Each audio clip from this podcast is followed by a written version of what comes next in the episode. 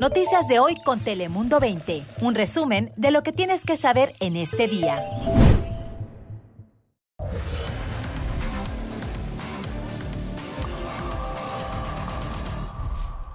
Hola, ¿qué tal? ¿Cómo estás? Te saluda Fabián Bozas. Bienvenidos un día más aquí a Dale Play. Ya sabes que aquí te tenemos en pocos minutos, te contamos las noticias que más te interesan en California y en todo el mundo. Ya estamos preparados, así que arrancamos con nuestro top 5 de las últimas horas. Bienvenidos.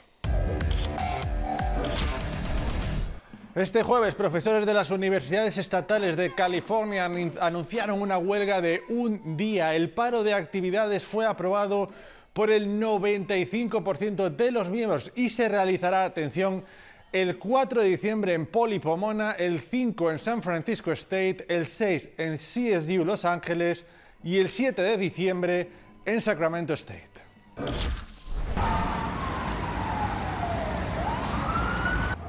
Ahí lo escuchaban, con extintores en mano y una rápida movilización, padres de familia salieron a apagar las llamas de un incendio debajo de la autopista 10, a muy pocos pasos de una escuela en Los Ángeles. Este incidente se registra a pocos días, si recuerdan, de aquel voraz incendio sobre esa misma autopista y como les contamos, paralizó el tráfico angelino por varios días. El siniestro deja a la luz por lo menos una veintena de estos sitios a lo largo de esa vía que ya fueron identificados por el Departamento de Bomberos y aseguran toman pasos para vigilar y evitar este tipo de incendios en el futuro. Ahora escuche esto, preocupante. Los crímenes de odio reportados en el 2022 aumentaron a su nivel más alto en 21 años. Esto según un informe de la Comisión de Relaciones Humanas del Condado de Los Ángeles. Este informe señala además de un incremento del 18% con respecto al año anterior. Estamos hablando de 929 delitos de odio denunciados en el condado. El mayor número de ellos fue contra personas transgénero y le sigue también una cifra récord preocupante de insultos anti-inmigrantes. Nos vamos a San Diego, donde la policía ofrece una recompensa de mil dólares a quien ayude a localizar a un conductor que atropelló mortalmente a un hombre en el área de North Park y luego se dio a la fuga. El incidente ocurrió el 21 de noviembre. La víctima, identificada como Stephen DeBow, de 42 años de edad, sufrió heridas graves a consecuencia del impacto y hace dos días, lamentablemente, falleció en un hospital. Y una persecución policial termina también con la muerte de una persona y el arresto de otra que se inició además en Chulavista, al sur de San Diego, pasadas las 8 de la noche después de un apuñalamiento sobre la calle Olympic Parkway. La policía señala que tras el percance el sospechoso intentó fugarse y fue entonces que chocó en la rampa de las intersecciones de las autopistas 8 y 805. Por ahora no se han dado a conocer las identidades de estas personas. Y atención a esto, porque autoridades sanitarias del condado de San Diego instan a sus residentes a vacunarse contra la tosferina. Y es que en los últimos dos meses se han presentado un aumento en los casos por esta enfermedad. El 2017 había sido la última vez que se registró un número considerable de contagios de esta enfermedad y es la primera desde que ocurrió la pandemia, ya que las medidas de prevención por el COVID también ayudaron a evitar este virus. Llegó el momento del tiempo, de saber el pronóstico del tiempo con nuestra meteoróloga Ana Cristina Sánchez. Ana Cristina, cuéntanos cómo está el tiempo este jueves. Muy buenas tardes. Alcanzamos ya este jueves con condiciones mucho más frescas en varios sectores del estado. Se avecina otro sistema frontal que va a generar precipitaciones al norte de California, mientras que al sur sigue la lluvia tras el primer eh, cruce de ese frente frío. Y ahora lo que tendremos es ese siguiente sistema que va a generar precipitaciones principalmente en la zona de Redding al norte del estado. Sacramento librándose de esas lluvias. Eso sí, continúa la nieve para la sierra y después continúa también ese desfile de tormentas. Mientras tanto, para este fin de semana, de hecho, condiciones muy agradables al sur de California después de recibir ese frente frío que ha generado algo de lluvia ligera a brevemente moderada durante las últimas horas. A lo largo de lo que es el área de la bahía, las temperaturas para este viernes se mantendrán bastante frías, solamente en el rango de los medios a altos 50, mientras que en Sacramento para este viernes las máximas no van a variar mucho a comparación de lo que se ha registrado durante este jueves jueves y miércoles, aún en el rango de los bajos 60. Esa nubosidad variable en Manteca 62 como la máxima, mientras que en Fresno la temperatura se mantendrá en los bajos 60 y cielo mayormente soleado. Para el sur de California, tras el cruce de ese sistema frontal, ya tenemos máximas en Ventura de 65, en Los Ángeles temperaturas en los altos 60. Así que agradable, continuamos con temperaturas un poco por debajo del usual, al igual para el condado de San Diego, en donde la máxima del viernes será en el rango de los medios 60 y para el fin de semana condiciones más secas y temperaturas un poco más agradables. Gracias, Ana Cristina. Y en el condado de San Diego, pero también en general en todo nuestro estado de California, aumenta y mucho la preocupación de muchos padres y madres de estudiantes de las preparatorias. Porque esto, por lo que dicen, es un fácil acceso de muchos de sus hijos a drogas y productos de vapeo. Una situación muy compleja y por eso vamos con nuestra compañera Tania Lubiano, que nos trae un poco más de luz sobre este delicado asunto. Tania.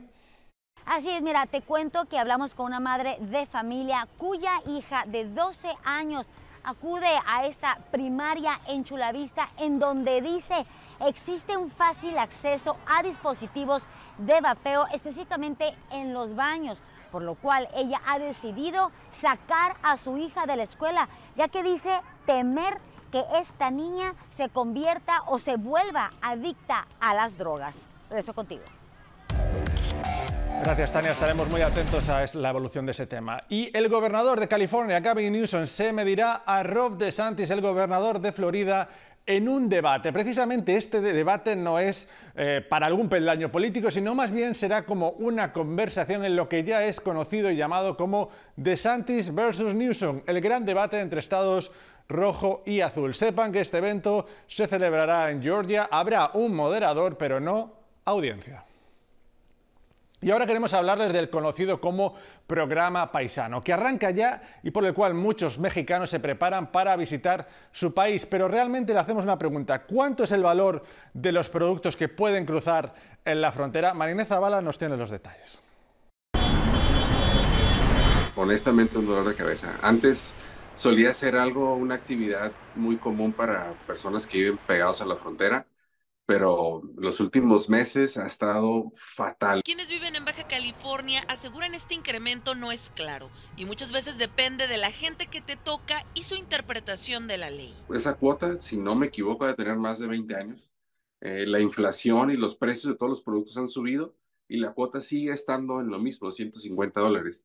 Ahí es donde yo asumo que la gente aduanal o, o las personas que están encargados ahí abusan de la autoridad para extorsionarte porque saben que vas a traer a fuerzas, vas a gastarte más de 150 dólares, inclusive ahorita en, épocas navideñas. Juan Carlos no es el único. Quienes este miércoles cruzaban con sus compras a Tijuana dijeron deben dividir la mercancía ante el temor de ser multados. Las autoridades aseguran ante esto ya existen denuncias virtuales seguidas por la fiscalía. Vienen códigos QR, vienen números de emergencia en los cuales van a poder denunciar a funcionarios ya hay hasta la denuncia virtual. Pues la realidad es que muchos se han enfrentado a experiencias donde el valor de su mercancía era de 600 dólares y acabaron pagando más de su valor en multas. No te vas a traerte una, un escritorio de una oficina un día la quisimos cruzar y no te la hacían válida la franquicia porque era un artículo usado.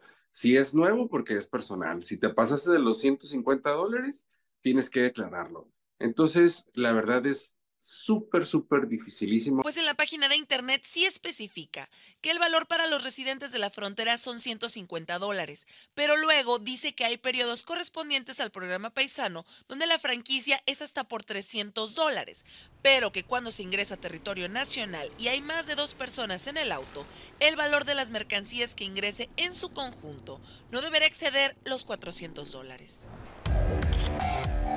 Gracias, Marina. En vísperas de elecciones presidenciales en México, los votantes tendrán una tarea aún más difícil para discernir si es real incluso lo que escuchan de los candidatos. Esto debido a la llegada de audios generados con inteligencia artificial que simulan voces de candidatos o líderes y que ya se han colado en la política. Los expertos en inteligencia artificial ya advierten de la amenaza y es que ni el oído humano puede distinguir los audios originales de los recreados, ni tampoco hay una tecnología que pueda garantizar una comprobación 100% fiable. Es tiempo de los deportes y vamos con la Liga MX, donde ya comenzaron los cuartos de final. América y los Panzas Verdes se midieron en León en un duelo que acabó en empate a dos. En el minuto 2, Bellón sorprendió al superlíder y ponía en ventaja a León. Sin embargo, Henry Martin respondió rápido con pase de la Jung y se igualaba todo. Posteriormente, Nico López otra vez le daba la ventaja a León hasta que finalmente un nuevo tanto de Henry Martin consigue su doblete para así terminar con el definitivo empate 2 a 2. Recuerden, este sábado se define todo en el Estadio Azteca.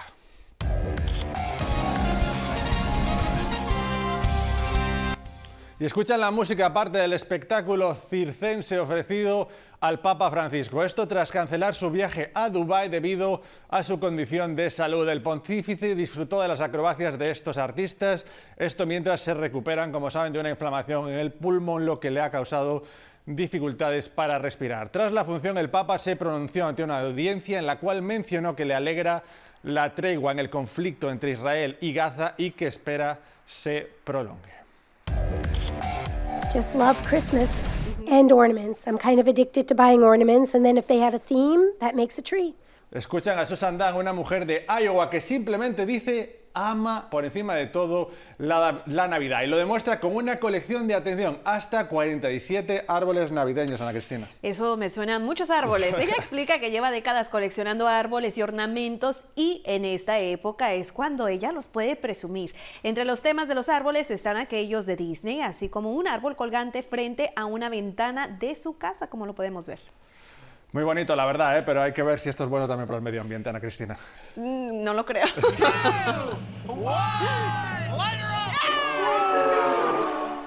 Y uno, pero bien grande, seguimos hablando de los árboles navideños porque la ciudad de Nueva York brilla aún más esto tras la impresionante iluminación del clásico árbol navideño en el centro Rockefeller.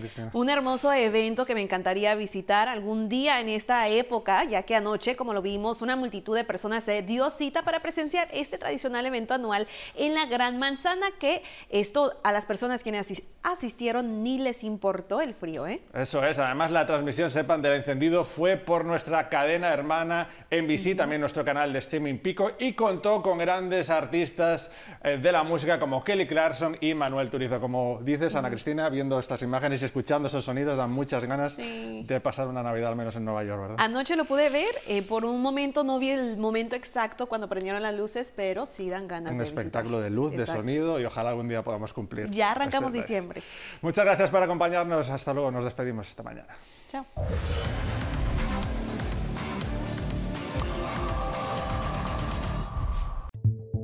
Noticias de hoy con Telemundo 20. Suscríbete para recibir alertas y actualizaciones cada día.